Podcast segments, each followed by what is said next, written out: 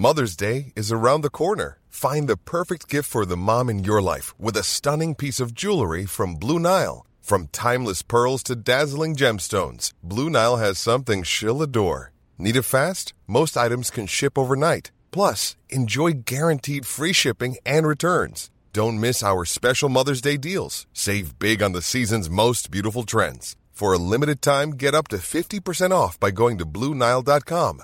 That's Bluenile.com.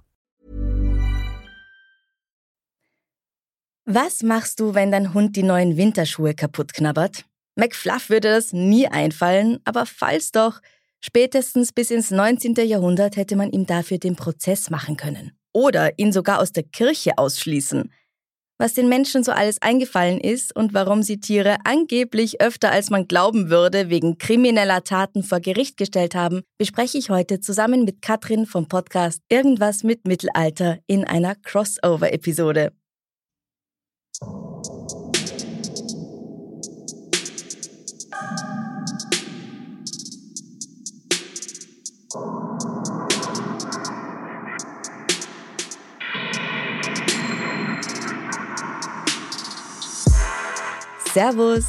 Hallo. Herzlich willkommen bei Darf's ein bisschen Mord sein, deinem Podcast zum Thema wahre Verbrechen. Mein Name ist Franziska Singer und wie ich in der Einleitung schon gesagt habe, heute bei mir ist Katrin. Hallo. Schön, dass wir es geschafft haben. Hi. Ja, hi. Du hast ja den Podcast Irgendwas mit Mittelalter und bist Historikerin. Richtig, ich habe den Podcast Irmimi abgekürzt, äh, irgendwas mit Mittelalter, mhm. weil das ist dann sonst ein bisschen sperrig und ich nenne es immer den Seitenbacher-Effekt. Ich weiß nicht, ob das alle kennen, weil ähm, man sagt immer Seitenbacher und man ist so genervt von diesem Müsli-Namen irgendwie oder was die herstellen. und aber trotzdem wissen alle, was Seitenbacher ist und irgendwie Irmimi ist irgendwie dasselbe und deswegen dachte ich, bevor man immer sagt aus dem Podcast irgendwas mit Mittelalter, fand ich Irmimi ganz süß und genau, ich bin bin Historikerin, aber eigentlich Medievistin. Und zwar äh, bezeichnet das mhm. Mittelalterforschung. Also Historikerin kann man sagen, aber Medievistin passt es dann ein bisschen genauer, weil ich mich mit dem Mittelalter speziell auseinandersetze. Wir haben uns im März kennengelernt und da haben wir gemeint, es wäre doch fein, mal eine gemeinsame Folge zu machen. Und das haben wir auch getan. Und zwar bereits mehrere für alle, die den Podcast Liebesgeschichte schon gehört haben. Mein neues Baby. Ja weil du da die Historikerin bist. Richtig, also ich habe mich auch total gefreut, also nicht nur dich kennengelernt zu haben, sondern dass du mich auch gefragt hast, ob ich Lust habe, äh, da mitzumachen. Und äh, ja, also das macht ja auch unfassbar viel Spaß und da geht es ja auch um ganz viel Geschichte über die Liebe. Ganz genau. Und da unterstütze ich gerne. Danke. Ja, es freut mich auch voll. Nur zum True Crime haben wir es halt bislang noch nicht geschafft. Aber ich hatte schon damals, als wir uns kennengelernt haben, dann die Idee, etwas über Tierprozesse zu machen, die es im Mittelalter wohl zuhauf gab. Und gerade diese Ära ist ja eben dein Spezialgebiet. Man hat, sagt man, jahrhundertelang tatsächlich alle möglichen Tierarten angeklagt, vor allem wenn Menschen durch sie zu Schaden gekommen sind und zum Teil auch hingerichtet. Also wer da besonders empfindlich ist, wir werden nicht groß ins Detail gehen, keine Sorge, aber vielleicht besser bei dieser Episode kein Schnitzel essen. Nee, vor allen Dingen kein Schnitzel, das ist ganz wichtig. Aber zu dem Thema, ob äh, diese Prozesse, also ein super spannendes Thema. Äh, ich muss auch sagen, auch für mich neu. Mhm. Ich habe mich da auch eingelesen. Aber das Thema, wie und ob sie stattgefunden haben, da würde ich sagen, sprechen wir am Ende nochmal drüber. Mhm. Aber ich würde sagen, lassen wir das äh, erstmal so stehen und wir können uns ja auch erstmal anschauen, seit, das ist ja auch interessant, seit wann gibt es das? Du hast das Mittelalter ja schon angesprochen. Man kann das vielleicht erstmal so ein bisschen zusammenfassen. Also ab dem 13. Jahrhundert haben wir Quellen, die sich mit Tierprozessen auseinandersetzen. Und ähm, von den Orten her bewegen wir uns vor allen Dingen in der Schweiz und in Frankreich. Und das Ganze, das werden wir auch noch sehen, das geht bis ins 19. Jahrhundert tatsächlich rein oder bis ins 20. Mhm. Jahrhundert äh, sogar.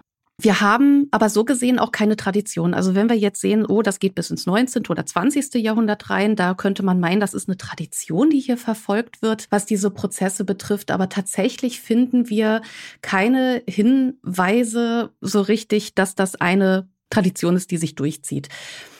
Wir finden aber Hinweise, wie man mit Tieren umgegangen ist was Strafen angeht. Mhm. Also wir haben auch im siebten Jahrhundert ein Edikt von einem Langobardenkönig, der Tiere oder der darüber erzählt, wie Tiere zur Verantwortung gezogen werden können, weil es ja, ich sag mal, Gegenstände sind. Äh, Tiere haben keine Vernunft, sie können nicht zwischen Gut und Böse unterscheiden. Und er sagt eben auch, Tiere können eben nicht wie Menschen ja verurteilt werden, da sie eben auch keine Absichten verfolgen, wie es Menschen zum Beispiel tun. Also das ist so ein Punkt, der ja ich äh, ja in heutigen Verfahren eine sehr wichtige Rolle spielt. Ne? Also was ist eine Absicht und äh, mhm. äh, ich glaube, also sei es jetzt irgendwie die Unterscheidung zwischen Totschlag und Mord. Ne? Da, da äh, unterscheiden sich ja auch die Absichten. Ja, genau. Und das hat er im siebten Jahrhundert schon gesagt. Im siebten Jahrhundert äh, gibt es wohl dieses Edikt von diesem Langobardenkönig mhm. und er hat da schon sich drüber ausgelassen. Und was wir aber auch im frühen Mittelalter haben, bei den Germanen speziell, da wurden Tiere, die einer Person Schaden zugefügt haben, weil ja das passiert halt, sei, aus welchen Gründen auch immer. Ein Tier braucht sich ja auch nur mal bedroht fühlen, was auch immer. Und ja, wenn klar. ein Tier eben jemanden Schaden zugefügt hat, dann wurde dieses Tier dem Geschädigten aber geschenkt ich sage jetzt mal als eine Art Schmerzensgeld vielleicht, denn ähm, so Tiere haben natürlich mhm. auch einen Nutzen. Also ich meine, Nutztiere, die waren ja auch unfassbar wichtig. Ich meine, sind heute ja auch noch, ja, also wichtig kann man jetzt drüber diskutieren, aber äh, zur damaligen Zeit äh, ist das natürlich dramatisch gewesen, wenn ein Nutztier gestorben ist, also wenn dir deine Nahrungsquelle genommen wurde. Deswegen war das schon, denke ich mal, ein ganz faires Schmerzensgeld, wenn dir dann dieses Tier auch geschenkt wurde.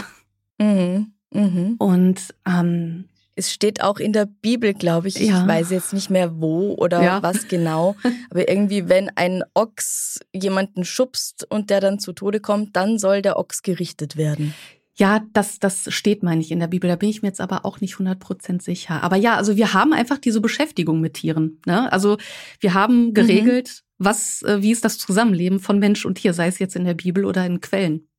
Und wenn wir uns jetzt weiter zu diesen Tierprozessen bewegen, da stellen wir auch fest oder da haben wir auch eine Unterscheidung und zwar zwischen weltlichen und kirchlichen Gerichten. Also je nach Tierart wurden die Gerichte oder war die Verantwortlichkeit woanders. Also wenn wir jetzt zum Beispiel Nutztiere oder Haustiere haben, also Kühe, Schweine, Hunde, dann hat sich das weltliche Gericht darum gekümmert, also zum Beispiel, ne, wenn ich jetzt, was weiß ich, äh, von einer Kuh verletzt wurde, da wurde eben geguckt, was passiert mit der Kuh. Also ähm, wer wird zur Verantwortung gezogen, was dann oft eben auch der Besitzer war.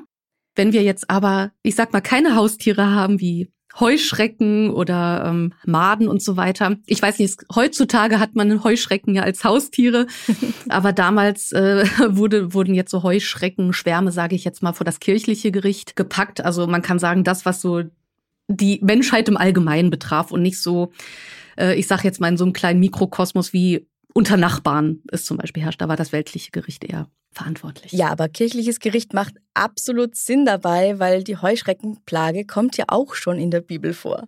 Ach, stimmt, da, ja, ja, da gibt's ja auch einen, genau, da gibt's auch einen, einen Ansatz, genau. Und ich weiß nicht, das ist jetzt auch erstmal ähm, ja eine grobe Zusammenfassung womit wir es hier zu tun haben. Und wenn man sich das so anguckt, Tierprozesse, die kommen uns ja heute auch sehr komisch vor. Also sehr. Das ist ja auch sehr skurril, ne? Total also, schräg. Ja, wirklich Tierprozesse, das kann man sich ja heute gar nicht vorstellen. Ne? Also kannst du dir vorstellen, ich meine, mhm. du machst ja entsprechenden Podcast. Ich glaube nicht, dass du einen aktuellen Fall behandelt hast, wo bei dem ein Tier vor Gericht stand. Und nee. ähm, ich meine, ich habe später einen relativ aktuellen im Vergleich zu dem, worüber ah. wir da so sprechen. Ja. Aber nicht seit 100 Jahren. Ja, okay. Aber so oder so, es ist skurril. Also man assoziiert das mit etwas sehr Skurrilem und ich muss ja auch immer so ein bisschen die Lanze brechen für das rückschrittige Mittelalter, das immer sehr finster und sehr krude dargestellt wird. Aber ich muss jetzt erstmal sagen, äh, wenn man jetzt erstmal Tierprozesse hört und Mittelalter, da könnte einem auch erstmal kommen, ja klar, natürlich machen die wieder so komische Sachen, ne, ist ist ja klar. Dabei war das jetzt aber, wenn man, wenn wir uns gleich ein paar Beispiele angucken, war das jetzt nicht irgendwie ein Spaß von Leuten oder etwas Landläufiges, etwas Hinterwäldlerisches, wie man vielleicht denkt, ach, die doofen mhm. Leute, die haben Tiere vor Gericht gestellt, die hatten nichts Besseres zu tun.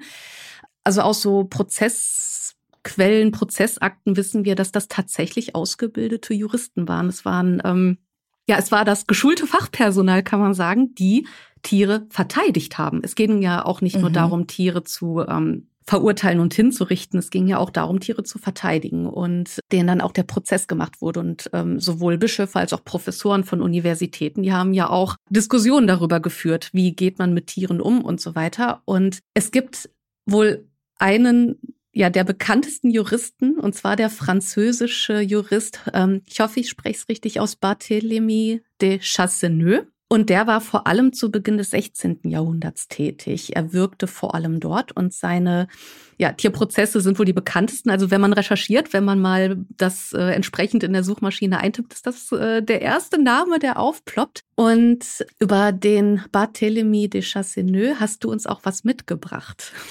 Da hab ich was mitgebracht, ja. Ich komme auch gleich zu ihm, weil das ist wahnsinnig lustig eigentlich und clever, vor allem sehr clever. Aber ich habe noch was mitgebracht, was aus 1386 ist und in einem Gemälde im Querschiff der Kirche festgehalten wurde. Hm. Und zwar 1386 versammeln sich in Falaise, einer Stadt in Frankreich, ganz, ganz viele Menschen, um einer Hinrichtung beizuwohnen. Es handelt sich um einen ganz gefährlichen Verbrecher und alle sind da edle Männer mit Rüstung. So wird's beschrieben, ja? Damen in ihren Samtgewändern, Priestern in Kutten, Falkner und Jäger mit ihren Tieren und ganze Familien vom faltigen Urupi bis zum Säugling auf dem Arm seiner Mutter.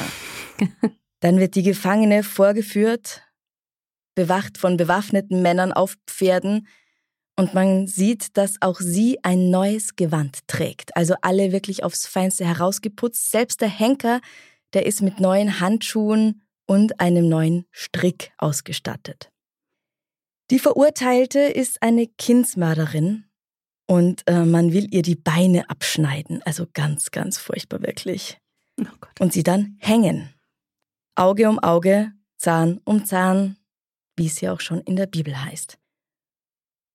Ja, und wer ist diese grausame Verbrecherin, um die es hier geht? Du weißt es, weil ich es auch vorher schon gesagt habe. Ich habe eine Ahnung. ist es eine Sau? Es ist eine Sau, weil sie ihrer bei Schweinen, soweit ich weiß, nicht ganz unüblichen Neigung nachgegeben hatte, ihre Säuglinge am Tag der Geburt zu fressen. Der Prozess wurde geführt, als ging es um das Leben eines Menschen und um die Bevölkerung von Falais diese Szene niemals vergessen zu lassen, wurde eben sogar ein Gemälde angefertigt, das dann im Querschiff der Kirche hing und hier mehr als 400 Jahre lang zu sehen war, bis es 1820 leider zerstört wurde. Also das kann man nicht mehr anschauen. Ich weiß nicht ganz genau, ich habe da unterschiedliche Sachen gefunden, warum es zerstört wurde. In einer meiner Quellen hieß es, weil es den Leuten irgendwann so furchtbar peinlich war, was sie da damals angestellt haben, dass sie es einfach übertüncht haben. Hm, ja. Diesen Punkt finde ich, also erstmal diese Geschichte, die ist der absolute Wahnsinn. Das, also ich, ich muss immer an Farm der Tiere denken. Irgendwie. Ne? ja. Das ist wahnsinnig. Aber auch dieses, äh, warum das zerstört wurde, Mhm. Da habe ich auch einen interessanten Punkt. Also jetzt hast du uns ein Beispiel für einen spannenden Prozess gegeben. Und bei Tieren denkt man auch, und wenn man an Tiere und Straftat denkt, da denkt man ja auch an Sodomie. Mhm. Und ähm, also Sodomie bedeutet äh, Sex zwischen Mensch und Tier. Und äh, da gab es auch Prozesse. Wofür meistens das Tier nichts kann. Das Tier, das Tier kann also in und auch nicht einwilligt. Nee, also ich glaube, es unterschreibt nichts. Und naja, also bei diesen Prozessen gegen Sodomie sind aber auch sowohl Mensch als auch Tier hingerichtet worden. Mhm. Jetzt aber nicht, weil das Tier, also du hast das ja richtig gesagt, nicht weil das Tier diese Straftat begangen hat, sondern das Tier wurde auch getötet wohl, um jegliche Erinnerung an diese Tat zu vernichten. Und da musste ich jetzt gerade dran denken, mhm. als du meintest, ne, dass dieses Gemälde zerstört wurde. Mhm dass man da, also es kann ein Grund sein, oh je, das ist uns unheimlich peinlich gewesen. Vielleicht diente das auch, also ich meine, das geht ja in eine ähnliche Richtung, also dass das einfach ähm, zerstört wurde, um zu vergessen, dass sowas Schlimmes passiert ist. Und bei diesen Sodomie-Vorfällen, da war das wohl auch so, also im 16. Jahrhundert wurde in Frankreich auch bestimmt entsprechende Prozessakten dazu zu vernichten. Also alles, was damit zu tun hatte, sollte vernichtet werden, damit man, ja, also damit jegliche Reminder irgendwie äh, zerstört wurden. Mhm. Also mein, mein Historikerin-Herz äh, geht da natürlich auch ein bisschen kaputt, wenn ich höre, dass da so Akten vernichtet wurden und wertvolle Quellen. Aber gut, das war, äh, so wollte man es. Und ja, da musste ich dran denken. Mhm. Ja, Wahnsinn. Dann mache ich jetzt den von dir bereits angesprochenen Barthélemy ja. de Chasseneux mhm. oder wie auch immer man ihn ausspricht. es wird auch, also manchmal schreibt man ihn auch Chassenet. Mhm. Keine Ahnung. Es ist altes Französisch. Wer kann das heute schon? Ja. Wir befinden uns hier im Jahr 1522. Da werden einige Ratten der Diözese von Autun angeklagt, also auch Frankreich, die das Verbrechen begangen hatten, die Gerstenernte gefressen zu haben. Natürlich wirklich sehr, sehr blöd für die Menschen. Aber Verbrechen ist es halt keins, weil Verbrechen, dafür müssten die Ratten ja auch das vorsätzlich gemacht haben oder irgendwie verstehen, worum es geht, dass sie jemandem was weggenommen haben und so. Es sind nur Tiere, die auch essen wollen und sich eben bedienen, wenn es leicht geht. Ein geschickter Jurist wird dann mit der Verteidigung der Ratten beauftragt und deshalb ist dieser Fall auch nicht in Vergessenheit geraten, der Mann ist unser Barthélemy und er drängt darauf, dass seine Mandanten wie menschliche Angeklagte auch Anspruch auf eine Vorladung hätten. Als sie nun nicht zu ihrem Gerichtstermin erscheinen, meint er, ja okay, aber in der Vorladung steht ja auch nur einige Ratten. Woher sollen sie also wissen, wer gemeint ist? Na, ist ja klar, dass da dann niemand kommt, wenn das nicht personalisiert ist. Das Gericht ordnet daraufhin an, dass eine neue Vorladung rausgeschickt werden soll, diesmal adressiert an alle Ratten von Autun. Alle werden berücksichtigt, das ist nett. ja. Aber glaubst du's? Es kommt wieder niemand. Keine einzige Ratte erscheint vor Gericht. Hm, komisch. Nun sagt Barthélemy, dass sie ebenso weit verstreut leben würden, dass es ein langer Weg für sie sei und sie mehr Zeit brauchen würden. Die Verhandlung wird wiederum verschoben. Als sie aber auch beim dritten Versuch nicht bei Gericht erscheinen, sagt der Anwalt, Klar, Mensch, denk doch mal nach, der Weg ist zu gefährlich. Überall sind Katzen, die ihnen nach dem Leben trachten, plus sie haben die Rache der wütenden Dorfbevölkerung zu fürchten. Seine Klienten brauchen ein sicheres Geleit. Da sich beide Seiten nicht auf einen vierten Verhandlungstermin einigen können, entscheidet das Gericht schließlich zugunsten der Angeklagten. Das heißt, die Ratten haben gewonnen. Woo! Applaus, Glückwunsch. Ja, das ist komplett irrwitzig, oder? Ja. Ich Wahnsinn. möchte aber auch noch hinzufügen, dass der Barthélemy ein paar Jahre später oder so ungefähr 20 Jahre später dann nochmal auf demselben Prinzip beharrt hat, mhm. als er die Waldenser verteidigt hat. Das ist eine protestantische Religionsgemeinschaft, die wegen Ketzerei angeklagt worden war. Ja. Und hier sagt er dann, dass im Fall der Ratten festgestellt worden ist, dass selbst Tiere nicht ohne Anhörung verurteilt werden dürften. Und deswegen müssten, deswegen müssen bitte alle Schutzmaßnahmen der Justiz auch für seine neuen menschlichen Angeklagten gelten. Selbst für Ketzer wenn es schon für Ratten gilt. Ah, ist auch, auch ein Statement, ne? Also, das ist schon ein guter Punkt. Ja, also da sieht man ja auch, welchen Stellenwert Ketzer hatten zu der Zeit. Also hm, mhm. sehr schwierig. Ich meine, das ist auch ein sehr, sehr spannendes Thema. Ähm, an dieser Stelle über die Waldenser und über die ähm, Hexenverfolgung in der frühen Neuzeit, muss man hier dazu sagen. Da habe ich auch äh, eine relativ aktuelle Folge zusammen mit den Kollegen von Heldendum. Also ähm, falls jemand mhm. sich nochmal dafür interessiert, speziell, weil das ist wirklich ein ganz spannendes Thema. Ne? Also wenn man die Waldenser oder wenn man Ketzer so auf eine Stufe stellt, ne? also wenn sogar die Ratten einen Prozess kriegen, dann auch die, die lieben mhm. Ketzer. Also da weiß man, wo ja. man dran ist in der Gesellschaft. Ne? ja, ganz oh genau. Über die kuriosen Fälle, die Barthélemy de Chasseneux so vor sich hatte, gibt es auch einen Film von 1993 mit Colin Firth in der Hauptrolle. Hast du den gesehen? Ich habe den nicht gesehen. Ich bin jetzt bei der Recherche drüber gestolpert und ich habe mich gefragt, warum kenne ich den Film nicht? Ich auch. Er heißt Hour of the Pig, also die Stunde des Schweins quasi auf Englisch, aber auf Deutsch heißt er ganz mhm. anders, nämlich Pesthauch des Bösen. Würde ich echt gern anschauen, muss ich aber erst mal herausfinden, ob es den irgendwo gibt, dass man ihn wirklich anschauen kann. Das wäre schon cool. An dieser Stelle finde ich aber auch die Übersetzung mal wieder katastrophal. Ja, also irgendwie, also die Güte. Deutschen, die Pesthauch können das irgendwie Bösen. nicht. Ne? Und dann gibt's auch immer so skurrile nee. Untertitel, aber also das haben sie wieder, also Hour of the Pig. Das ist so wertfrei irgendwie, ja. ne? Also, aber hier Pesthauch des ja. Bösen. Also, wer ist hier böse? Also, ganz schlimm. Ja, Pesthauch weiß schon, das ist ungefähr so Mittelalter dann, na, da kennst du dich aus. Ja, also das. Deswegen. Schlimm. ja, aber äh, auf jeden Fall bin ich gespannt auf den Film. Also ich hoffe auch, dass es ihn irgendwo gibt mit Colin Firth. Den Schauspieler mag ich auch sehr gerne. Mm, ja. Aber wir haben ja schon gesagt, angeblich und man ist sich immer nicht so sicher. Mm. Du kannst uns doch bestimmt noch weitaus mehr über diese Quellen von damals und die Wahrheit hinter den Tierprozessen verraten.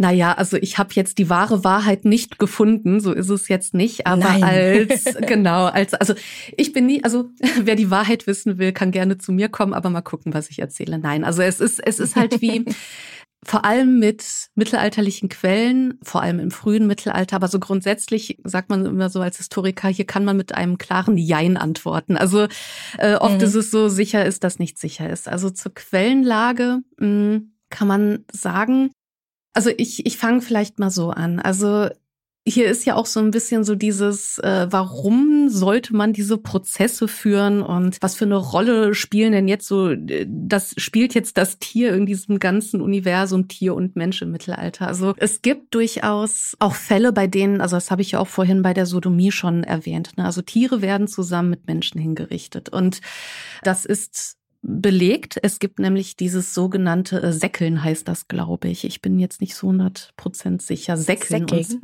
Und, okay. Säckeln, genau. Und das diente, also es gibt noch andere Methoden, das diente dazu, um die Strafen für Menschen härter zu machen. Also es gibt eben so Fälle, dass ein Mensch in einen, also wenn, ich glaube, das war bei Verwandtenmord, da wurde ein Mensch in einen Sack gesteckt, zusammen mit, also es gibt ja eine Auswahl an Tieren mit einem Hahn, einem Affen, einem Hund und einer Schlange.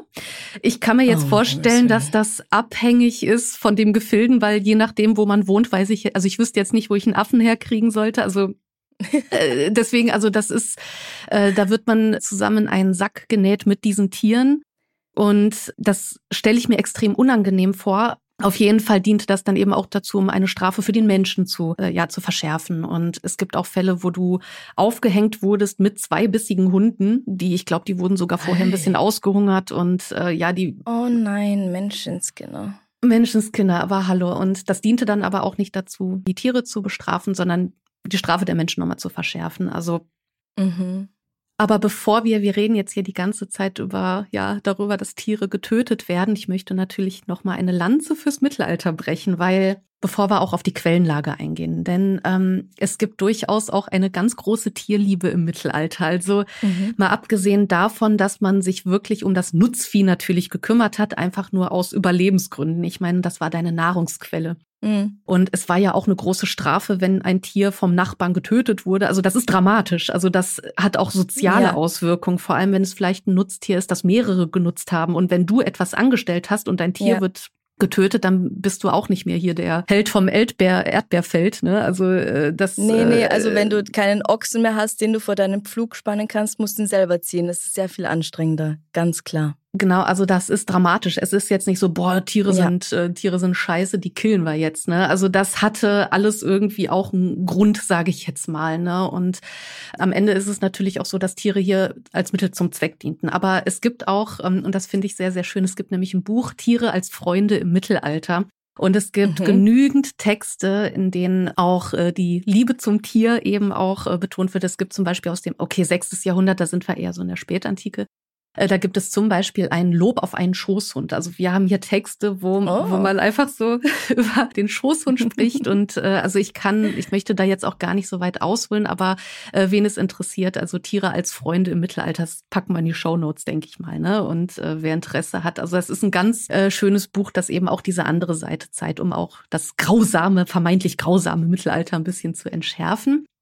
Und äh, Wie du jetzt gerade aber auch äh, schon angedeutet hast und wie ich auch am Anfang schon erwähnt habe, jetzt gucken wir uns mal so an, äh, diese skurrilen Tierprozesse wo man sich irgendwie auf der einen Seite denkt, okay, die Mittelalter war ja klar, dass das daherkommt. Auf der mhm. anderen Seite, so skurrile Sachen, stimmt das wirklich? Und ich muss jetzt vielleicht auch, naja, das ist jetzt Ansichtssache, ein bisschen Spielverderber sein, aber vielleicht auch ein bisschen jemanden beruhigen, äh, entweder in die Richtung, zum Glück gab es die Prozesse vielleicht nicht.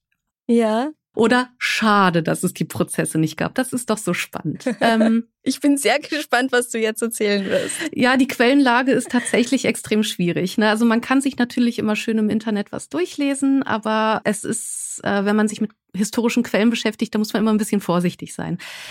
Mhm. Es gibt äh, zum Beispiel, also einer, der sich auch mit Tierprozessen viel beschäftigt hat, das ist äh, Peter Dinzelbacher, ein ganz, ganz tolles Buch, Das fremde mhm. Mittelalter heißt es. Und ähm, der hat mich auch durchs Studium begleitet mit seiner Literatur. Und da beschreibt er zwar auch diese Tierprozesse und er sagt auch weitestgehend, ja, die haben wohl stattgefunden. Aber ähm, das heißt nicht, dass sie stattgefunden haben. Das ist einfach nur so ein was? Also es ist so, ja, das ist die Quellenlage und man kann davon ausgehen, dass. Also das ist auch immer ein schöner Satz. Man kann mhm. davon ausgehen, dass sie stattgefunden haben, aber man muss sich auch die Gegenseite angucken. Ich habe jetzt nämlich einen Aufsatz gefunden und der ist relativ aktuell aus dem Jahr 2021. Also das Buch von Peter Dinzelbacher, das ist ein bisschen älter. Und dieser Aufsatz von 2001, äh, 2021, der hat sich, also von Colin Frank heißt der Gute, der hat sich ein bisschen genauer mit den Quellen an sich beschäftigt, weil das Problem bei den Tierprozessen ist tatsächlich, dass wir, also dass wir eine Quellenzusammenfassung haben, mit der man sich beschäftigt. Also es gab diesen, äh, wie heißt der nochmal, Evans hat äh, eine Dissertation geschrieben 1906 über Tierprozesse. Ähm, hier handelt es sich aber eher um Zusammenfassung einer Zusammenfassung einer Zusammenfassung einer Zusammenfassung. Es hat ah, sich, ah, ja. genau, also das ist so, wir haben das so ein bisschen ausgefasert, also wir haben das ein bisschen, äh, wie kann man sagen, über, überliefert, wenn man so will. Mhm. Vielleicht kann man das vergleichen äh, wenn man einen Text übersetzt, dann nochmal rückübersetzt, nochmal eine andere Sprache übersetzt und dann weiß man nicht so richtig, ist das eigentlich der Originaltext? Stimmt das, was da ursprünglich gesagt mhm. wurde. Und tatsächlich. Ach, das ist super, wenn man sowas durch den Google-Übersetzer jagt zum Beispiel und ja. dann kommt was ganz anderes raus, was vielleicht genau. sehr poetisch ist, aber nicht unbedingt dem Original entspricht. Genau, das ist so ein bisschen das stille Postprinzip und dem wurden mhm. wohl auch diese Tierprozesse ein bisschen zum Opfer. Mhm diesen Aufsatz von 2021, also das ist jetzt keine Dissertation oder sonst irgendwas, aber dieser Colin Frank, der hat sich mal so ein bisschen an die, also man sagt ad fontes, also er ist an die Quellen gegangen. Und ähm, wen es interessiert, das äh, packe ich dann auch auf jeden Fall in die Show Notes, den Aufsatz. Und er guckt sich auch zum Beispiel einzelne Worte in den original französischen Quellen an. Zum Beispiel, dass dieses Wort eine andere Bedeutung haben könnte, was schon wieder darauf hindeuten könnte, dass diese Prozesse nicht so stattgefunden haben könnten. So, und wenn wir uns jetzt dieses konkrete Beispiel angucken von dem Juristen Barthélemy, Barthélemy, Barthélemy? Ja, ja. Bart. Ja. Bart. genau. Da gibt es nämlich äh, tatsächlich eine ganz interessante Theorie oder äh, interessante Thesen in der Forschung. Und zwar gibt es die sogenannte, ich weiß nicht, äh, du mit äh, dem Mord-Podcast hier, vielleicht hast du schon mal davon gehört. Ich weiß nicht, wie das heute äh, gehandelt wird. Es gibt nämlich eine Tradition der fiktiven Prozesse.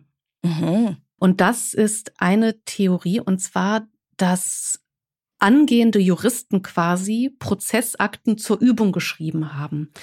Das äh, ah. genau und ähm, eben dadurch, dass wir lange keine Beschäftigung mehr mit den Originalquellen haben und so weiter, kann man, mhm. also gibt es eben diese These, ja, vielleicht haben das Jurastudenten, wie auch immer, einfach geschrieben, um so als Fingerübung und dass man sich das vielleicht mhm. besser merken kann, wenn man so abstrakte äh, abstrakte Figuren wie zum Beispiel Tiere da so mit reinbringt. Also das ist eine mhm. These, äh, die da irgendwie aufgestellt wie werden in diesen konnte. Mathebeispielen, wo nicht tatsächlich ein Zug von A nach B fährt, Richtig. Weil A und B existieren ja so ja nicht.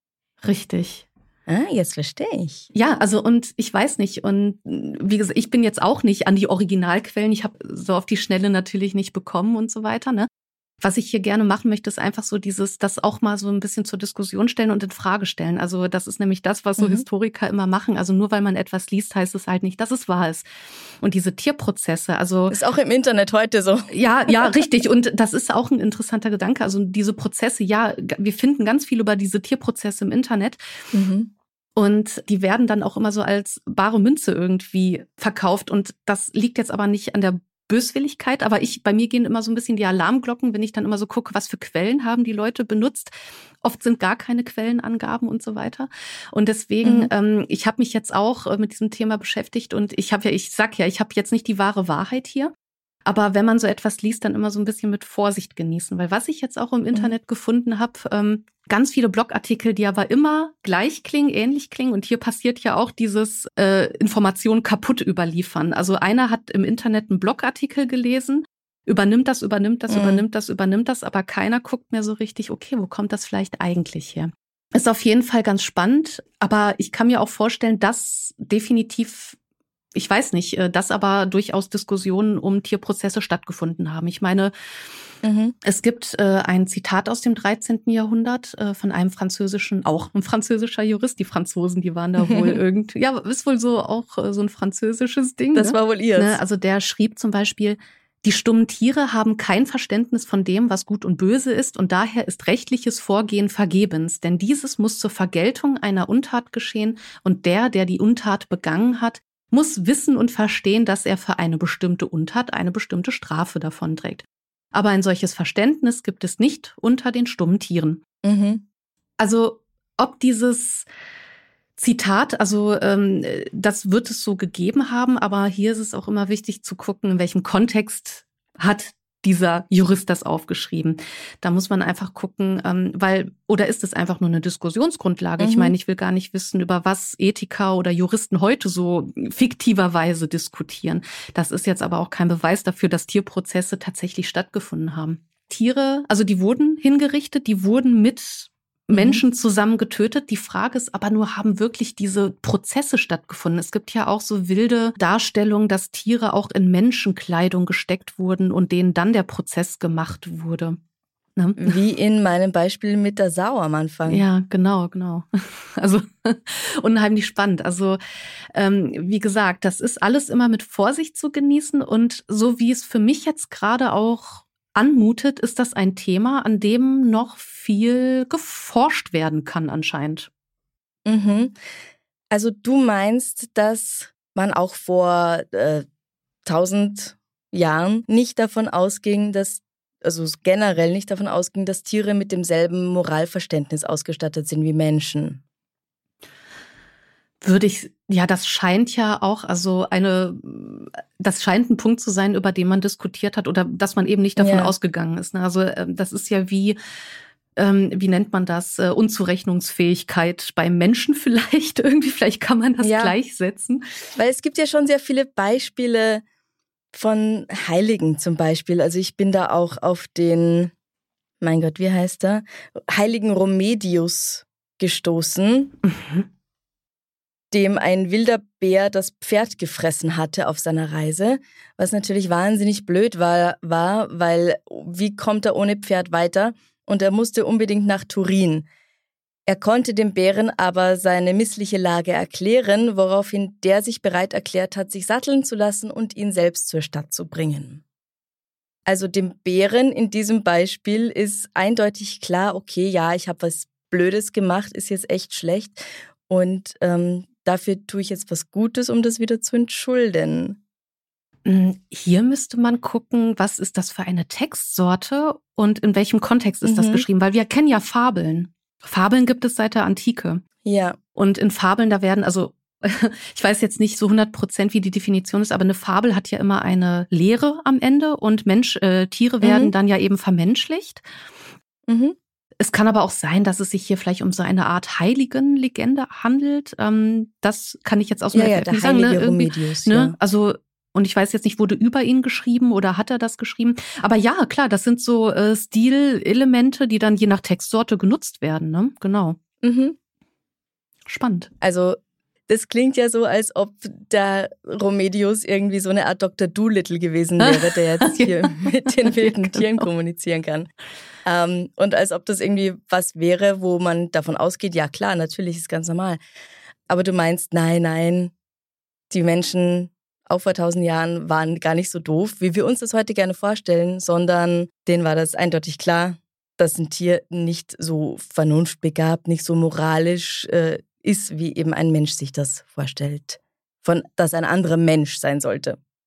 Also ich sag mal so, also ja, es gibt aber auch, also das Mittelalter war ja schon geprägt von einem, also ich meine, heute gibt es immer noch gläubige Menschen und der Dämonenglaube war ja auch sehr präsent. Also ich sag jetzt mal, es gibt ja auch dieses schöne Beispiel auch von dem Bart, Bart nenne ich ihn jetzt. Vom Bart, ja.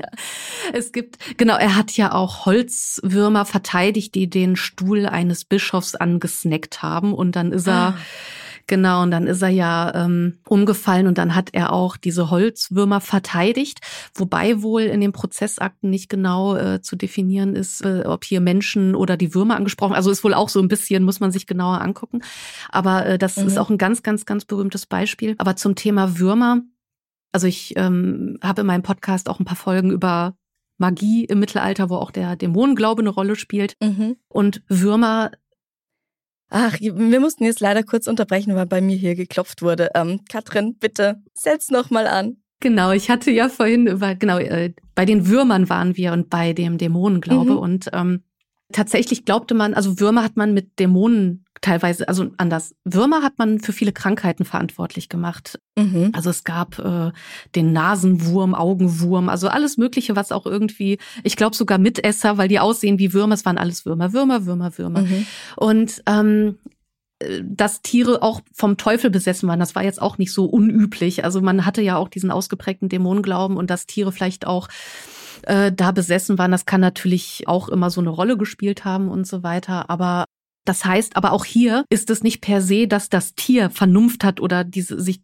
oder diese Entscheidung getroffen hat, ich tue etwas Böses. Hier ist es jetzt zum Beispiel der Einfluss des Teufels gewesen oder von mhm. Dämonen, die sich äh, der Tiere habhaft gemacht haben. Und äh, also so zu dem Thema, dass man Tieren das dann eben doch nicht zugesprochen hat, ne, dass sie eben zwischen Gut und Böse oder eine eigene Vernunft haben oder so etwas in der Richtung, genau.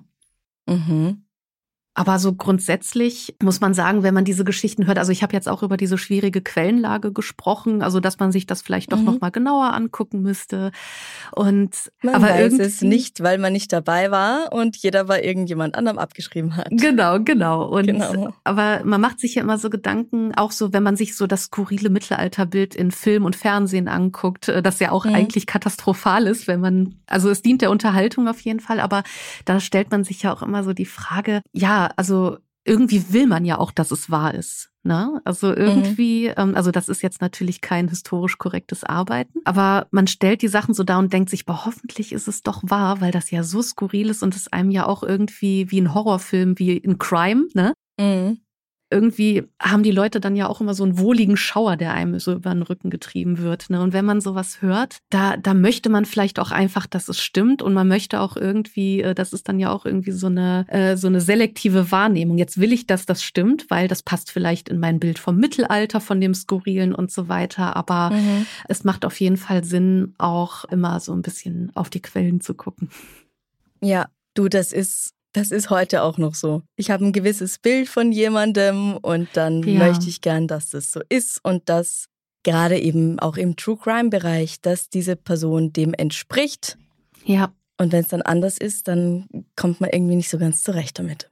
Richtig. Und das ist ja auch bei den ganzen, also jetzt seit Corona oder während Corona sowieso total schwierig, ne? Auch diese ganzen Verschwörungstypen, ähm, mhm. die, die dann auch sehr, also so lange nach, ich glaube, ich äh, korrigiere mich, ich glaube, äh, wie heißt das nochmal? Also auf jeden Fall, wenn man mhm.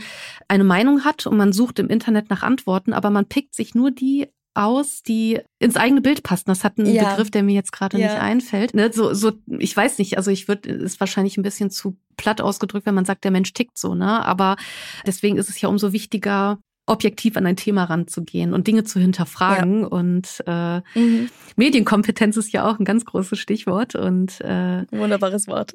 Ja, aber das fällt mit, ich glaube, das fällt vielen Leuten auch schwer, je weiter so Dinge zurückliegen. Mhm. weil das einfach nicht mehr greifbar ist. Ich meine, du, ähm, wir haben ja Beispiele äh, durch Fotos, wir haben Geschehnisse, die durch Fotos belegt sind. Natürlich kann man die auch aus Kontexte reißen. Wir haben Videoaufnahmen, aber alles, was so für uns greifbar ist, das ist dann einfacher zu untersuchen und zu hinterfragen als Dinge, die so lange zurückliegen. Und vor allem, das hat dann so einen Beigeschmack von, äh, ja, das geht uns ja heute nichts mehr an irgendwie. Ne? Aber mhm. ähm, das waren damals reale Tiere. Alles, was in der oh. Science jetzt Kriege und so weiter, ja klar, Kriege wurden geführt und werden immer noch geführt. Aber das ist alles so abstrakt irgendwie für uns, dass uns das vielleicht gar nicht mehr so sehr berührt. Mhm. Wir haben jetzt viel über Prozessakten gesprochen, die vielleicht nur zur Übung waren oder vielleicht auch nicht. Und die Bibel kam auch schon vor, aber gibt es vielleicht noch andere Quellen, wo man über so Tierprozesse lesen kann? Tierprozesse sind ein Teil von einem Rechtstext, der sogenannte Sachsenspiegel. Also wir haben auch den Schwabenspiegel. Also das sind, also vor allem der Sachsenspiegel ist so der Rechtstext des Mittelalters und da ist mhm. alles geregelt. Also mhm. ähm, super organisiert äh, und ähm, Jedenfalls äh, ist, gibt es da auch einen Abschnitt zu Tierprozessen, würde ich nicht sagen. Also es gibt äh, einen Abschnitt, äh, wie gehe ich mit Tieren um. Also es gibt dieses Beispiel, wenn Tiere zum Beispiel bei einer Vergewaltigung anwesend waren, also einfach nur mhm. da waren, dann wurden die wohl auch geköpft. Mhm. Das ist jetzt aber nicht so spezifisch auf das Tier bezogen, denn auch die Hütte zum Beispiel, da gibt es auch eine bildliche eine bildliche Abbildung, ein Bild, wie die Hütte abgebrannt werden muss. Und das diente eben auch wieder dazu, das ist so ähnlich äh, wie das, was ich zu dem Thema Sodomie gesagt habe, dass man alles, was man mit dieser Straftat verbindet, zerstört, um diesen Ort mhm. vielleicht zu reinigen, wie auch immer, aber alles, was dann damit in Verbindung mhm. steht. Aber hier steht ja jetzt nicht, dass den Tieren der Prozess gemacht wurde. Also hier wurde kein Strafprozess ja. durchgeführt. Es war dann einfach, dieses Tier wurde dann, also das interpretiere ich jetzt einfach mal rein. Das Tier wurde hier als Gegenstand, als etwas, was eben zufällig anwesend war, genauso wie die Hütte, mhm. eliminiert, um eben von dieser Straftat ja alle Reminder zu tilgen quasi. Mhm. Der Wahnsinn. Das ist ja, aber irgendwie, äh, also ja, aber man sieht, hier wurde alles, alles muss geregelt werden. alles muss ja, irgendwie ja. geregelt werden. Aber ähm, ja, zum Sachsenspiegel mache ich aber auch noch mal. Äh, das finde ich ganz schön. Ich mache nämlich bald eine eigene Folge noch mal dazu. Mhm. Und das hat mich jetzt unsere gemeinsame Folge heute, die hat mich dann noch mal inspiriert, dann noch mal genauer wegen diesem Verhältnis Tier-Mensch zu gucken. Auf jeden Fall. Mhm. Mhm. Ich habe auch was gelesen, was natürlich nicht mehr Mittelalter ist. Ähm, ich habe es mir nicht genau gemerkt, leider. Um 1750 wurde wohl eine Eselin hingerichtet, weil sie einen Mann vergewaltigt hatte. Also was mit ihm geschehen ist, weiß ich nicht mehr. Ich glaube er auch, aber sie wurde eben auch getötet. Und das ist schon sehr unfair. Ja, das ist unfair, weil, also ich meine vor allen Dingen das wird ja so komisch jetzt, also ich, du erzählst das jetzt so aus dem Gedächtnisprotokoll, ne? Also du sagst ja, ich mhm. habe gelesen, da soll die Eselin äh, ein, also wie wird das aufgeschrieben, ne? Also das wäre jetzt mal ganz spannend. Ne? In welchem Kontext wurde das wie aufgeschrieben? Also einem Esel oder irgendwie zuzumuten, dass der losgeht und einen Menschen vergewaltigt, ne? Also was, in welchem Kontext ist das entstanden? Also das, das wäre echt mal ganz spannend. 18. Jahrhundert. Also das ist und vor allem, ich meine, ich habe ja schon geteasert, im 19. und 20. Jahrhundert haben wir das ja auch auch noch. Na, ja, ich habe gelesen, also ja, weil wie gesagt, ich war nicht dabei, ich kann es natürlich nur lesen, ganz klar, dass in der Schweiz noch 1906 ein Hund zum Tode verurteilt wurde wegen in Anführungszeichen aktiver Beteiligung an einem Mord. Da stellt's einem doch die Haare auf. Ja, vor allem, weißt du, woran mich das auch erinnert? Also jetzt bei diesem Thema Hund. Also jetzt ist die Frage, hat der Hund gesehen, okay, äh, der Mörder, der macht sich da, also der ermordet gerade jemanden? Der Hund sieht das mhm. und äh, ich meine, ist der Hund vielleicht, gehört der Hund dem Mörder und hat er dann so sich gedacht, ach Herrchen, macht da was und ich mach da mit? Ne? Also ja. ich muss dann auch immer so dran denken, heutzutage an, an äh, Kampfhunde. Ich finde diesen Begriff ganz, ganz furchtbar. Ne? Aber es, äh, Kampfhunde werden ja auch teilweise eingeschläfert. Ich weiß nicht, wie die Rechtslage heutzutage ist. Und äh, aber dann, aber das ist das ja. stimmt natürlich. man nennt es nicht mehr zum Tode ja. verurteilt, aber wenn sie eingeschläfert werden, du hast absolut recht, ist ja natürlich ganz genau das Gleiche. Ja, und kann der Hund etwas für die Erziehung? Also, und hier sollte auch, und das haben wir ja auch im Mittelalter, ja. ne, haben wir auch diese Beispiele, wenn der Besitzer zur Verantwortung gezogen wird für das Tier. Ne? Mhm. Und das ist ja eigentlich auch das ist ja genau das Gleiche. Äh, oder es sollte genau das Gleiche eigentlich sein, dass der, ich meine, ich weiß nicht, welche Konsequenzen jetzt der Halter von äh, einem Hund hat. Äh, der wird ja wahrscheinlich auch nicht ohne weiteres davonkommen, wenn da was passiert, ne? Nee. Aber dass der Hund eingeschläfert wird, ne, der ja nichts für die Erziehung kann. Und dieses Beispiel, das du gerade gebracht hast, ne, also ich meine, inwiefern war jetzt der Hund Teil dieses Mordes? Also hat der vielleicht unterlassene Hilfeleistung? Ja. Hat der Hund nicht gehandelt? Oder also was, was, was bedeutet das? Ne? Also, ich nehme an, dass der Hund jemanden getötet getötet hat. Der Hund hat hier, ach so, aber ich, ach so, dann halt habe ich das. Kein, ja. Es ist halt kein Mord. Ach so, unter Beihilfe Weil von. Mord ist ja. Ah, okay. Mord ist geplant. Mord ist mit Vorsatz, ne? Also, ja. Ach so. Dann hatte ich das, also Beihilfe zum Mord hatte ich jetzt so verstanden, dass äh, nee, jemand... Nee, aktive Beteiligung. Ah, okay. Hieß es. Ach so, dass er dann als Mörder ja. quasi... Äh, äh, als Mörder vor Gericht kam. Das ist aber du hast absolut recht, dass mit dem Einschläfern heutzutage, da hatten wir gerade erst wieder vor wenigen Wochen hier, ich glaube in Niederösterreich einen Fall. Ja, kann man lange drüber diskutieren. Ich Wer was wie mhm. schuld ist und bestraft werden sollte. Also es ist ja gut, dass alles so genau betrachtet wird, so genau wie es geht. Also mich, also eigentlich ist das auf der einen Seite beruhigend, wenn man sich genau so anguckt, okay, Prozesse dauern, weil man sich genau die Sachlagen angucken möchte und so weiter. Aber mhm. es ist skurril. Also deswegen, ne, also warum sagen wir im Mittelalter oder was weiß ich, in der Vergangenheit sind skurrile Sachen passiert? Sie passieren ja heute auch noch. Ja. Ne? Also da brauchen wir uns, Absolut richtig. Da brauchen wir uns ja gar nicht auf so ein hohes Ross setzen, ne?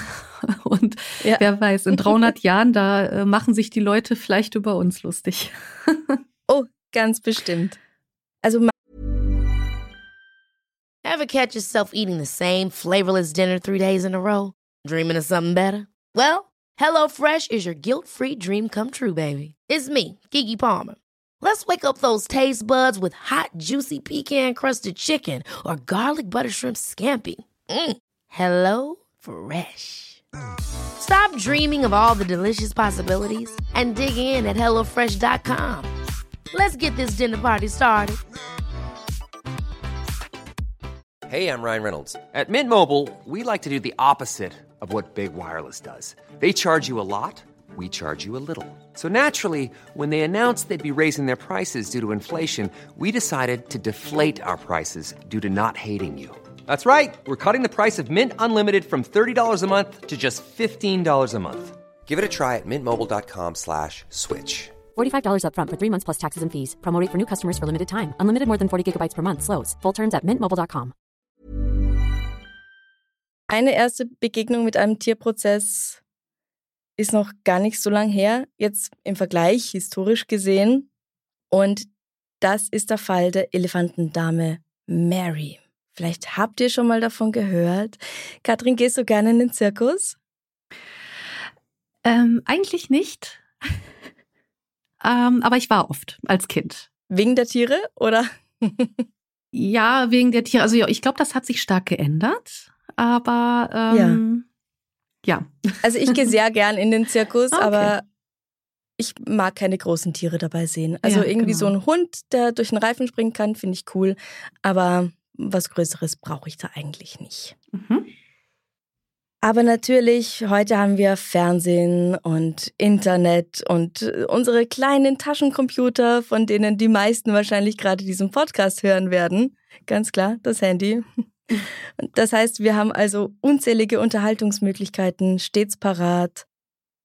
Das ist aber auch etwas ganz Neues. Und noch vor 100 Jahren war dann so ein Zirkus natürlich eine willkommene Abwechslung. Was heißt vor 100 Jahren? Auch vor 30 Jahren. Oh ja. Diese Wanderzirkusse haben sogar die kleineren Städte besucht. Ist ja auch heute noch so, aber in Europa sind die Wege nicht so weit und unser Fall spielt in den USA, wo zwischen der einen und der nächsten Stadt schon mal mehrere Stunden Fahrt liegen können. Vor allem noch vor über 100 Jahren, als die Autos nicht so schnell und die Straßen nicht so gut waren. Wenn dann so eine Parade mit farbenprächtigen Wagen, Clowns, Artisten und exotischen Tieren in die Stadt rollte, war das ein Riesending. Heute geht's um Sparks World Famous Shows. Das ist zu Beginn des 20. Jahrhunderts ein Zirkus mittlerer Größe mit 15 Waggons. Und er verspricht nach seiner Matinee-Vorstellung am 13. September 1916 in der kleinen Stadt Irwin im Bundesstaat Tennessee ein bizarres, bisher noch nie gesehenes Spektakel, die Hinrichtung einer berüchtigten Mörderin, der mörderischen Mary. Sparks World Famous Shows ist ein Familienunternehmen. Sein Gründer Charlie ist der Sohn zweier Künstler und muss nach dem Tod seines Vaters selbst an Straßenecken singen und tanzen, um seine Mutter finanziell zu unterstützen. Als sie auf einer Rundreise, nennen wir es mal Tournee, einen Varieté-Künstler treffen, bittet Charlies an Tuberkulose erkrankte Mutter, ihren Sohn zu adoptieren, um sich nach ihrem Tod um ihn zu kümmern. Der macht das und ändert seinen eigenen Nachnamen dann sogar in den von Charlie um. Vielleicht weil John Sparks einfach viel geiler klingt, viel zirkusmäßiger als John Wiseman. Ja. John gründet seinen ersten kleinen Zirkus, wo die beiden gemeinsam auftreten. Als Charlie 25 Jahre alt ist, das ist im Jahr 1901, will John nicht mehr touren und lässt sich nieder. Die Tiere sind fortan keine Zirkus, sondern Zootiere. Aber er stirbt an einer Infektion, nachdem ihn ein Löwenjunges gebissen hat. Da habe ich wirklich, also als ich das gelesen habe, hatte ich starke Tiger King Vibes verspürt. Oh Gott. ja. Verständlich. Charlie übernimmt daraufhin und beginnt wieder mit Sparks Circus oder später Sparks World Famous Shows zu touren. Sein Unternehmen vergrößert sich zwischen 1903 und 1916 von nur einem einzigen Eisenbahnwagen zu einem erfolgreichen Zirkus mit 15 Waggons, Clowns, Akrobaten, Pferden, Löwen und sogar Elefanten. Jeder kennt ihn in der Welt des Zirkus und der berühmte P.T. Barnum versucht ihm seine Artisten abzuwerben. Barnum, den kennt man. Ja, ja, Wahnsinn. spätestens seit diesem Film mit Hugh Jackman. Richtig. Ich kenne ihn wegen des Barnum-Effekts, aber mhm. das ist eine andere Geschichte. Ah, spannend, ja. Der große Star dieser Show ist zweifelsohne Big Mary. Sie ist ein asiatischer Elefant, den Charlie als das größte lebende Landtier der Erde anpreist. Ja, soll ihm mal jemand das Gegenteil beweisen und einen größeren Elefanten neben seinen stellen? Ja. Sie kann Kunststücke wie auf dem Kopf stehen. Das kann ich mir nicht vorstellen. Entschuldige, ein Elefant, der auf dem Kopf steht. Kopf, ja. Gott, also ich kann es mir bildlich vorstellen, aber ich glaube so nee. physikalisch. Hm. Sie kann auch einen Baseball werfen und sogar Musikinstrumente spielen, wahrscheinlich kein Vivaldi, und das Publikum brüllt vor Begeisterung. Dass das Tierquälerei ist, was man wilden Tieren wie ihr antut, es ist hoffentlich heute klar. Mhm. Ich weiß noch, wie ich zum ersten Mal einen Elefanten gesehen habe. Das war vermutlich vor so circa 30 Jahren, ebenfalls in einem Zirkus. Und ich war erstaunt, mhm. ich war begeistert und ich hatte Angst, weil er so groß war. Mhm geht mir ganz genauso. Also, also Elefanten, ich hatte nie Angst, aber ich war immer sehr, also ich hatte immer sehr viel Respekt und habe immer Große Respekt, sehr ja. viel Respekt vor den Tieren, mhm. ja. Aber wunderschön sind sie, finde ich. Ja. Und ganz genauso wie uns damals geht es auch den Menschen jener Zeit, Personen jeden Alters, die zumindest am Land vermutlich noch nie ein so großes Tier gesehen hatten. Und wie ist der Zirkus in den Besitz von Mary gekommen? Wie, wie haben die, wie sind die an die rangekommen? Sein Vater, also Adoptivvater John, hat, hat Mary 1898 gekauft, als sie vier Jahre alt war. Und seither gehört sie einfach dazu. Ach so. Charlie und seine Frau Eddie haben keine Kinder und sie kümmern sich mit viel Liebe um das imposante Geschöpf. Es ist überhaupt überliefert und das finde ich sehr sympathisch, dass Charlie seinen Mitarbeitern einschärft, alle seine Tiere mit Respekt zu behandeln, insbesondere Mary. Das muss man extra dazu sagen, finde ich, weil es nicht die Regel ist zu der Zeit. Und selbst mhm. heute haben ja auch immer noch nicht alle verstanden, dass man Tiere nett behandeln sollte. Nee, das ist leider so. Nee. Um zu vermeiden, dass konkurrierende Zirkusse zur selben Zeit ihre Zelte in ein und derselben Gegend aufschlagen, um ihnen die Show zu stehlen, hält Charlie Sparks seine Routen geheim. Erst wenige Tage vor dem Auftritt wird dann in der Gegend plakatiert. So ein Plakat sieht am 11. September 1916 ein Hotelangestellter in der kleinen Bergbaugemeinde St. Paul, Virginia. Sein Name ist Walter Eldridge, aber alle nennen ihn Red. Hm. Er ist, so genau weiß man das leider nicht, apropos historische Quellen, irgendwas zwischen 23 und 38 Jahre alt. irgendwas zwischen 23 irgendwas. und irgendwas so zwischen 20 und 60 Jahren, ne? genau. Und anscheinend hat er keinen Bock mehr drauf, Leuten ihre Koffer zu tragen, denn er bittet den Elefantendompteur des Zirkus, Paul Jacoby, um einen Job. Ah, und äh, Kennt er sich denn mit den Tieren dann gut aus? Nee, absolut nicht. Er hat in seinem so. Leben noch keinen Elefanten gesehen. Ach so, natürlich. Gehe ich mal aus davon zumindest. Ein Quereinsteiger, aber trotz ich seiner, verstehe. Ja. Aber trotz seiner Unerfahrenheit stellt Jacoby ihn als Pfleger ein. Neben Mary gibt es noch andere Elefanten, Queen, Topsy und zwei Junge namens Ollie und Mutt. Reds Job ist es, die Elefanten zu tränken und für Paraden und Shows vorzubereiten und zwar ganz nach der Philosophie von Charlie mit Fürsorge und Respekt. Der Zirkus packt nach der Vorstellung seine Sachen und zieht weiter Richtung Süden. Also die sind echt nur einen Tag da, der wird sofort eingestellt, man sagt ihm, was er zu tun hat und dann geht's weiter. Der nächste Halt ist Kingsport, Tennessee, eine Stadt, die gerade wegen der neu entstandenen Industrie einen Boom erlebt, aber eigentlich noch aussieht wie eine Stadt aus einem Wildwest-Film. So wird es zumindest beschrieben. Nur nicht mit diesen trockenen, sondern mit mhm. sehr schlammigen Straßen, weil es da gerade große Überschwemmungen und auch Unterspülungen gegeben hatte. Mhm. Mhm. Was nun genau passiert, weiß man nicht mit Sicherheit. Vermutlich läuft es aber so ab. Red führt die kleine Elefantenherde zwischen zwei Vorstellungen zum Fluss, um zu trinken. Um sie versammelt sich eine große Menschenmenge, die aufgeregt schreit und die Tiere angafft und wahrscheinlich auch anfassen will. Als Mary ein Stück Wassermelone auf dem Boden entdeckt, bleibt sie stehen und will es mit ihrem Rüssel greifen. Da vergisst Red sein nicht existentes Training und stößt sie grob mit seinem Stock an. Manche sagen sogar, dass sie noch dazu einen wehen Zahn hat und er sie genau dort ins Gesicht piekst. Mary ist nun mal ein Elefant und ihr ist das alles zu viel. Daher packt sie Red mit ihrem Rüssel, hebt ihn hoch und schleudert ihn von sich. Augenzeugenberichten zufolge tritt sie ihm danach noch auf den Kopf drauf. Red ist jedenfalls tot und die versammelten Menschen schreien, kreischen und rennen um ihr Leben. Charlie rennt hinzu und sieht nur noch Red Eldridges blutige Leiche. Wie so oft sind die Menschen rasch in ihrer Urteilsfindung und fordern nun den Elefanten, dieses Monster, zu töten. Und Charlie muss sich entscheiden. Was macht er jetzt? Wenig später ist schon die Polizei von Kingsport vor Ort. Sie verhaftet Mary und bindet sie vor dem Gefängnis an. Oh Gott. Wenn man nicht wüsste, dass es um einen Elefanten geht, erstmal unspektakulär, aber so skurril unspektakulär. Was meinst du? Eine Person hebt eine andere hoch, ja. schmeißt sie weg vor versammelter Menschenmenge, tritt ihr auf den Kopf drauf, die ist tot, Blut äh, überall. Äh, stimmt auch wieder. Nee, ähm, ich, ich war jetzt so bei dem letzten Satz. Wenig später ist die Polizei vor Ort und verhaftet Mary. Wenn man nur diesen Satz hat, ja, okay, also, oh Gott. Normalerweise, wenn etwas in diese Richtung geschieht, dann ist es so, dass man einfach den Namen des Elefanten ändern würde und ihn weiterverkauft. Und dann würde Mary halt nicht mehr bei Charlie auftreten, sondern unter anderem Namen in einem anderen Zirkus.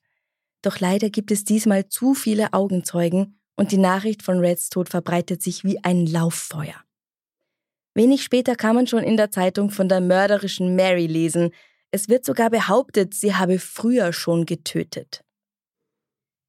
Die nächste Stadt auf ihrem Spielplan verbietet dem Zirkus sofort bei ihnen aufzutreten, solange das gefährliche Tier dabei ist. Und viel schlimmer noch, es gibt Gerüchte über einen Lynchmob, der auf dem Weg nach Kingsport sein soll, um Mary zu töten. Bewaffnet, halte dich fest, mit einer alten Kanone aus dem Bürgerkrieg. Klar, mit was sonst? Charlie Sparks muss also eine Entscheidung treffen. Und er beschließt, dass die beste Möglichkeit, aus dieser Affäre wieder halbwegs unbeschadet rauszukommen, mit seinem ganzen Zirkus, wo viele, viele Menschen beschäftigt sind, ist, Mary tatsächlich zu opfern, schweren Herzens. Mhm. Aber wie? Wie bringt man so einen Elefanten um? Äh, ich würde jetzt sagen, erschießen. Mit einer Kanone aus dem Bürgerkrieg zum Beispiel? Zum Beispiel, so das Gängige halt, ne? Ja, nee, es ist eine wirklich gute Idee, aber er entscheidet sich dagegen, weil er meint, es sei zu gefährlich angesichts der großen Menschenmenge, die sich sicherlich versammeln würde. Ja, wenn da was streut, dann ist gleich noch jemand tot und dann noch größerer Skandal und dann ist er selber vielleicht auch noch dran. Mit Gift braucht man es nicht zu versuchen. Der Geruch würde sie bestimmt abschrecken. Und wie viel Zyankali braucht man überhaupt, um einen 5, 6 Tonnen Elefanten zu töten? Es wird darüber nachgedacht, sie mit Strom hinzurichten. 1903 wurde schon ein anderer Elefant namens Topsy auf diese Weise getötet, weil sie als Gefahr galt oder ihren Besitzern zu teuer und zu umständlich war. Wer weiß das schon so genau? Man kann nur spekulieren. Allerdings ist die Stromversorgung in dieser Gegend zu schlecht. Das kann man also auch getrost wieder vergessen. Letztendlich beschließt man, Mary zu hängen. Zu hängen? Mhm. Kann man sich auch ganz schwer vorstellen, gell? Elefanten äh, aufknüpfen. Ja, aber jetzt wahrscheinlich nicht an einem Baum. Wie? Nein, äh, nein. Nee. Mit Hilfe von Lastenkränen, die sonst dazu benutzt werden, Holz von Güterzügen abzuladen, will man das machen. Okay. aber wegen der schon erwähnten Überschwemmungen und Unterspülungen muss der Zirkus dafür erst einmal von Kingsport nach Irvine reisen. Und so tuckert am Morgen des 13. September, es geht also wirklich alles rasend schnell, ja, ein Tag wird er eingestellt, am nächsten ist er tot, am nächsten wird Mary hingerichtet. Also schon am 13. September tuckert der Zirkuszug mit Mary und dem Rest der Sparks World Famous Shows weiter in Richtung Süden. Nach der Matinee, die ohne Mary stattfindet, strömen Hunderte, nein, wahrscheinlich weit über tausend Menschen zum Rangierbahnhof. Sie prügeln sich um die besten Zuschauerplätze. Charlie lässt die angebliche Mörderin zusammen mit den anderen Elefanten dorthin gehen und das hat mir wirklich so ein bisschen das Herz zerrissen. In einer Reihe, einer mit dem Rüssel am Schwanz des anderen, so wie sie es halt immer machen. Ja. Aber sie spüren schon, dass etwas Schlimmes in der Luft liegt. Angekommen werden Marys Beine gefesselt, um sie ruhig zu halten. Dann bringt man die übrigen Elefanten außer Sichtweite. Und in der Zwischenzeit sind schon mehrere Arbeiter damit beschäftigt, eine große Grube auszuheben. Bitte. Und schließlich legt jemand eine dicke Kette um Marys Hals, die an einem großen Kran befestigt ist, und hebt sie an. Der erste Versuch scheitert, die Kette reißt und Mary kracht zu Boden. So schnell wie möglich legt man ihr eine zweite, noch stärkere Kette um und zieht sie nochmal empor. Diesmal reißt sie nicht und Mary stirbt. Und ich hoffe so sehr für sie, dass es ganz schnell ging, dass sie nicht lang leiden musste. Mhm. Und ja, es gibt Fotos davon, aber ich werde sie nicht posten, weil ich finde, das muss einfach niemand sehen. Ich poste ja sonst auch nicht Fotos von Mordopfern am Tatort. Also das mache ich einfach nicht. Mary wird in die Grube in der Nähe gelegt und zugeschüttet, während die anderen Elefanten zurück zum Zirkusplatz geführt werden und sich mit Sicherheit nicht auskennen, weil eine von ihnen ja plötzlich fehlt. Und ich meine, wer weiß, wie viel sie von dem Tod mitbekommen haben. Weiß man ja gar nicht. Mhm. Es gibt keinen Grabstein für Mary und man weiß heute nicht genau, wo sie begraben sein soll. Die ganze Gegend ist heute aber auch zu betoniert. Also gibt es Straßen, da gibt es einen ja. Bahnhof, da gibt's. Ja, okay, weil sonst, halt. sonst hätte ich gesagt, ne, dann hätte man sich ja schon längst auf die Suche gemacht und gegraben, aber das ist ja unmöglich, wenn da schon mhm. alles dicht ist. Ne? Wenn eine ganze Infrastruktur drauf ist. Ja, genau. Ja. Im Jahr 2016, genau zum 100. Jahrestag ihres Todes, wird in Irvine eine Veranstaltungsreihe organisiert, im Zuge derer Künstler Elefanten aus Fiberglas bemalen, die dann in der ganzen Stadt aufgestellt werden. Marys tragischer Tod durch Erhängen führt zwar nicht sofort dazu, dass Reformen im Zirkus eingeführt werden, das dauert noch eine ganze Weile. Und es gibt immer noch Privatzoos en masse in den USA. Siehe Tiger King, wer das nicht gesehen hat. Es hat mich ja so wütend gemacht. Aber immerhin verändert sich die Lage nach und nach und Tierschutz wird immer mehr zu etwas, das jedem ein Begriff ist. Was nicht heißt, dass manche eben nicht so fragwürdige Methoden anwenden im Umgang mit ihren Tieren. Ja, äh, mhm. Tiger mhm. King. Ja. Unter anderem. Alle Wege führen zum Tiger King. Ja, und solche Zustände sind ja in den USA und anderswo auf der Welt auch keine Ausnahme leider. Ich habe letztens in Mexiko auch in einer Art Auffangstation einen Jaguar gesehen, der als Haustier gehalten worden war. Und also der wurde völlig abgemarket gefunden. Und die Scheißfiguren, die sich gedacht haben, Mai, süß, so ein Miezi, ja, geil, halte ich mal als Haustier, haben diesem edlen Tier, diesem Raubtier zusätzlich Krallen und Reißzähne gezogen damit er ihnen ja. nicht so viel tun kann. Der Blitz möge sie beim Scheißen treffen. Ja, das hört man, aber liest man so oft. So, so, so, so oft. Ja. Das äh, Nordis ist aber zu gefährlich für uns. Da machen wir mal kurzen Prozess und ziehen die Krallen und Reißzähne aus, damit uns nichts passiert. Ja, also, anstatt wahnsinnig. sich einfach ja. sowas nicht im Hause zu halten. Ja, also Scheiße, gut, dass ja. der denen weggenommen wurde, aber in der Wildnis überlebt so einer natürlich nein, nicht mehr. Nein. Das kannst du vergessen. Ja hätte es so Auffangstationen und Rettungsorganisationen schon damals gegeben, hätte Mary vielleicht ihr trauriges Schicksal erspart werden können. Ich meine, sie hat ja nicht mal einen richtigen Prozess vor Gericht bekommen, aber es wird halt Tierprozess trotzdem genannt, ja. weil sie von Menschen gerichtet wurde. Mhm. Und das ist jetzt eigentlich auch mal eine Frage, die man zum Abschluss auch so, also ne, so dieses alles, worüber wir jetzt gesprochen haben, ne, also per Definition, mhm. was ist ein Prozess, ne, was ist ein Strafprozess und so weiter. Das, mhm. ähm, aber also hier Mary wurde der Prozess gemacht, weil Menschen über sie gerichtet haben. Das ist dann ja. Aber was ich einfach, also ich weiß noch, als wir hatten ja im März darüber gesprochen, lass mal was über Tierprozesse machen als wir uns kennengelernt mhm. haben. Und da hatte ich direkt danach mal kurz ne, die Suchmaschine angeschmissen und Mary kam sehr, sehr schnell. Ne? Also mhm. dieser Fall. Und ich kannte diesen Fall halt. Ich habe dieses Foto gesehen und da habe ich halt wirklich nicht weiter gelesen, was ich aber halt zu dem Zeitpunkt gelesen habe. Oh, es hab. ist so schlimm. Bitte googelt's nicht. Tut es nicht, wirklich nicht. Also ähm, ich habe dann wirklich nur dieses Foto gesehen und die also die Jahreszahl und dachte, das was? Also, das gab es zu der ja. Zeit noch. Also das fand ich eigentlich am erschreckendsten. Und danach ging es ja mhm. noch weiter. Also im 20. 20. Jahrhundert haben wir ja noch so ein, zwei Fälle, ich glaube, auch mit einem Bären, bin ich mir jetzt nicht so sicher, mhm. aber es ist so, und das war eigentlich das, was mich so schockiert hat. Und dieses Foto, das, also kann ich keinem empfehlen, sich das anzugucken. Wirklich nee, nicht. Ganz also, ehrlich nicht. Ja, und so skurril, ne? Also auch, ich meine, da ist ja aber auch in der Geschichte diese Liebe zu dem Tier, ne? Also, ähm, ja. Und ich meine, jeder, der schon mal ein Haustier hatte, das dann gestorben ist, weiß, dass das auch echt wehtut. Ne? Und dann auch noch, dass dann noch ja. äh, so ein, also in Anführungsstrichen, Spektakel draus gemacht wird. Ne? Also Mary ist ja nicht mhm. einfach eines natürlichen Todes gestorben und dann ist man traurig. Ne? Dieses Ganze drumherum. Boah. Ja. Hast du noch ein Fazit für uns? War es das?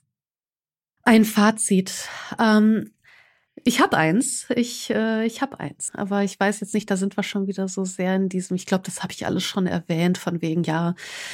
Also wir haben hier jetzt durch diese ganze Folge, diese ganzen Schilderungen von sehr skandalösen Sachen, äh, Geschichten, Tierprozessen oder Tiertötungen, wie auch immer. Und irgendwie ist das ja etwas, irgendwie liest man sich so etwas gerne durch, äh, weil es einem irgendwie, also dieser Horrorfilmeffekt, ne? Das hat irgendwie diesen Horrorfilmeffekt ja. irgendwie, irgendwie liest, also man beschäftigt, man hört sowas gerne, ne? Aber das habe ich jetzt auch schon öfters erwähnt, ne? Also wenn man sich so anguckt, nein, die Menschen waren nicht nur damals grausam, die Menschen waren noch, also nicht nur im Mittelalter waren die Menschen grausam, das zieht sich irgendwie durch, ne? Und Tierquälerei gibt ja. es heute noch. Absolut. Ähm, äh, das hat alles immer nur eine andere Kleidung, sage ich mal. Ne? Also ähm, mhm.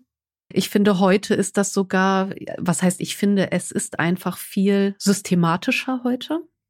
Und mhm. ich finde es eben auch wichtig, gerade durch solche Geschichten. Also man sagt ja immer so aus, also hm, aus Geschichte sollte man eigentlich auch immer was mitnehmen und etwas lernen. Und ich finde es einfach wichtig, dass man so Tierschutz und so weiter, dass das eben mehr auf den Weg gebracht werden muss. Und es ist aber auch so wie Klimathema und so weiter, alle Themen, was uns die Geschichte eben auch zeigt, alles ist ein Prozess. Und es dauert leider mhm. Öfters, aber. Kein gerichtlicher, sondern. Genau, kein gerichtlicher Prozess, sondern viele Dinge sind ein Prozess und ähm, ja, aber ich hoffe, dass wir, dass die Menschheit dann irgendwann so weit ist, dass wir da mal wegkommen von den ganzen, von der Tierquälerei und so weiter. Ne? Das hoffe ich auch. Ja. Aber jetzt haben wir genug über so furchtbare Sachen gesprochen. Und die ja. eigentlichen Verbrecher in dem Ganzen sind ja nicht die Tiere, sondern ja. die Menschen. Richtig. Ich glaube, da können wir uns alle einig sein. Machen wir doch noch was Schönes zum Schluss, wenn du oh, magst. Ja, ja gerne. Bei mir gibt es ja immer was Schönes zum Schluss, weil ich über diese grausamen, furchtbaren Sachen spreche. Und ich habe dir eine Frage mitgebracht. Ja. Die Frage ist, was ist für dich dein persönlicher Song des Jahres 2023? Da habe ich mir Gedanken gemacht. Also ich liebe Musik über alles. Also es ist ein großer Teil meines Lebens. Und bei mir ist Musik immer tagesformabhängig. Also äh, mhm. das ist, deswegen war die Frage sehr schwer, aber auch sehr schön. Aber ich habe ähm, jetzt ein sehr junges Ereignis genommen und zwar also eine Band, die ich sehr, sehr, sehr gerne höre. Die Band heißt Ghost. Die äh, ja, äh, kann ich auch ich. nur empfehlen. Äh, ich habe sogar einen Weihnachtspullover von Ghost. aber den hast du jetzt gerade nicht an. Also man sieht es im Podcast nee. sowieso nicht, aber du hast so einen den Norweger Pulli an, aber keinen Ghost Pulli. Genau, nee, den Ghost Pulli, den habe ich aber ähm, den werde ich jetzt im Dezember vermehrt tragen. Also die Band, ganz, ganz große Klasse. Und die haben jetzt, das habe ich zufällig letztens äh, bei Spotify dann entdeckt, die äh, haben ein Lied gecovert von Genesis, Jesus He Knows Me. Jetzt weiß ich nicht, ob es Genesis oder Phil Collins in Solo ist, ehrlich gesagt. Ach. Ähm, Weiß ich auch nicht. Phil Collins, aber der Song ist so. Und dieser Song wiederum, der hat mich durch meine komplette Kindheit begleitet. Also äh, und ich finde den Song so geil irgendwie. Der hat so richtig äh, so richtig Wumms und als Der ich dann ja. ja und als ich dann gesehen habe, einer meiner liebsten Bands hat einen Song gecovert, der mich an meine Kindheit so erinnert. Das hat mhm. mir so ein richtig schönes Gefühl gegeben und ich dachte, das passt jetzt. Ach super, ja, ja. muss ich mir auch anhören. Für mich ist es Flowers von Miley Cyrus. Ja, okay. Also ich stelle dann immer am Ende die Frage auch an alle, die zuhören. Hm. Und mir ist aufgefallen, dass es bei mir eben so ein Song war und bei dir auch, der erst dieses Jahr rauskam. Mhm. Aber 2021 zum Beispiel habe ich ganz viel Animal gehört von der Band Wasp und das ist ein oh ja. aus den 80ern, glaube mhm. ich. Geil, ja, Wasp es ist, ist aber auch zufällig gut. irgendwie so ein ja, ist nicht zufällig so ein neues Lied irgendwie, ähm, weil es einfach, ja, in dieser Phase meines Lebens absolut meinen Nerv getroffen hat. Ja. Das, das ist aber ich, auch genau ähm, so, ne, das ist immer so die Frage, was ist dein Lieblingssong? Äh, jetzt gerade so oder äh, frag, ja, mich, frag ja. mich morgen, ne? Also das ist so stimmungsabhängig, ja. ne? Ja. genau, und Flowers, ich habe den auch schon beim beim Karaoke gesungen und mir ist immer alles ganz schnell zu hoch. Ich habe keine besonders große Range beim Singen. Ja. Also ich treffe die Töne meistens ganz gut, glaube ich, aber ich kann weder besonders hoch noch besonders tief und Flowers ist genau das, was ich kann. Oder auch Baby One More Time, das geht auch. Aber die 90er grüßen an dieser Stelle. ja, grüß Gott. Aber nee, irgendwie dieses es ist so ein starkes Lied. Es ist nicht nur ein starkes Lied, es ist ein stärkendes Lied. Es ist ein mhm. selbstbestätigendes Lied mhm. im absolut positivsten Sinne. Und das finde ich ganz großartig und das habe ich so dermaßen gebraucht. Also danke Miley, dass du dieses Lied zur richtigen Zeit nur für mich rausgebracht Nur für dich, wollte ich gerade sagen. So wie mit den Boybands Und alle anderen. Nur für uns nee, aber pass auf, ich habe das meiner Therapeutin damals erzählt, dass ich mir den Song in Dauerschleife anhöre und sie kannte den gar nicht. Und dann nächstes Mal, als ich dort war, hat sie gesagt, nachdem du bei mir warst, nein, wir sitzen uns, nachdem sie bei mir waren, war ein anderer Patient bei mir oder Klient oder was weiß ich, wie sie sagt, war jemand anders bei mir. Und der hat gesagt, oh ja, Flowers, ich habe irgendwie das Gefühl, dass Miley diesen Song für mich geschrieben hat, weil er passt genau. Ah. Das ist übrigens, ähm, das ist übrigens der Barnum-Effekt, von dem ich gerade gesprochen habe. Das hast du bei Ah. Horoskopen und äh, das erinnert mich daran, weil das ist ja so dieses, ah, diese Aussage, die passt zu mir. Ah, das passt auch zu Mhm. mir. Also dieser Effekt, ne, das, also diese, diese Nullsätze, diese allgemeinen Aussagen, ne, aber ganz ehrlich, und das ist doch eigentlich das Schöne an Liedern und an Songs. Jeder kann da für sich, nimmt da für sich so ein Gefühl mit, ne? Also jeder nimmt für sich so Ja. eine, ähm, und das ist auch vollkommen in Ordnung. Also ich finde das schön. Also äh, wenn man so Songs für sich interpretieren kann. Mhm. Und ich habe auch auf Instagram gesehen, Diane Keaton kennst du, oder? Kenne ich ja. Die schon etwas ältere Schauspielerin jetzt. Die hat dieses Lied auch so dermaßen gefeiert. Die hat irgendwie ein Video von sich gemacht, wie sie in ihrem Garten getanzt hat, glaube ich. Und hat Okay. gesagt, danke Miley für dieses Lied. Ah, wie cool. gedacht, klasse. Also über 70 und Mhm. ich und auch Leute, die 14 sind wahrscheinlich, können dieses Lied gleichermaßen feiern. Ich denke mir auch immer, also ich habe das Video jetzt nicht gesehen, ich werde es mir angucken, ich werde es bestimmt finden. Ähm, oder du schickst es mir zu. Äh, ich denke mir aber auch immer, Mhm. also wenn ich irgendwann 70 bin, dann will ich genauso sein. Weißt du, einfach so Ja, geil. Einfach, einfach nur so geiler Song im Garten rennen und tanzen. Also einfach, Ja, ja, das, das ist cool. Also, total schön. ja. Aber also, wie hieß deins? Talking to Jesus von Jesus, Ghost. He Knows Me. Jesus, He Knows Me, also ursprünglich Scheiße, von genau. Phil Collins I've oder Genesis. Jesus all my life. Deswegen. Genau, richtig. genau. Gecovert von der Ja. Band Ghost. Ja, super. Also, wenn ihr mögt, ich stelle die Frage bei Darf's ein bisschen Mord sein am Freitag auf Instagram, dann schreibt uns doch, welches Lied euer Song des Jahres 2023 war oder ist. Und wie gesagt, es muss kein Lied sein, das jetzt gerade erst rausgekommen ist, sondern einfach eins, das ihr am öftesten gehört habt, das für euch am bedeutendsten war. Und freue mich natürlich noch viel mehr, wenn ihr auch kurz dazu schreibt, warum. Ja, ich werde es auch mal lesen, die Kommentare. Da freue ich mich. da bin ich gespannt. Ja, auf jeden Fall. Ach ja, Katrin, vielen herzlichen Dank, dass wir zusammen diese Crossover. Ja. Darf es ein bisschen irgendwas mit Mittelalter sein? Das ist schön. Darf es ein bisschen irgendwas mit. Mittelalter sein. Schön. ja, vielen Dank. Also ich habe mich auch echt gefreut, dass das geklappt hat. Ein bisschen Geschichte oder Mittelalter und Crime. Schön. Freut mich. Hört mal auch bei Liebesgeschichte rein, Mhm. Wo Katrin sogar auch hin und wieder selbst zu hören ist. Zum Beispiel als. Katharina die Große. Zum Beispiel, ja. Hört auf jeden Fall rein. Ansonsten hört ihr hauptsächlich mich. genau. Und ich hoffe, dass wir uns ganz bald bei diesem oder jenem Podcast wiederhören. Das werden wir auf jeden Fall. Es lässt sich nicht verhindern, hoffentlich. Bis zum nächsten Mal. Bussi, Baba. Bussi, Baba.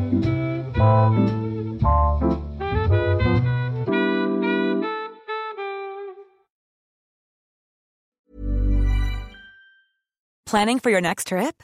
Elevate your travel style with Quince. Quince has all the jet setting essentials you'll want for your next getaway, like European linen, premium luggage options, buttery soft Italian leather bags, and so much more. And is all priced at 50 to 80% less than similar brands. Plus, Quince only works with factories that use safe and ethical manufacturing practices.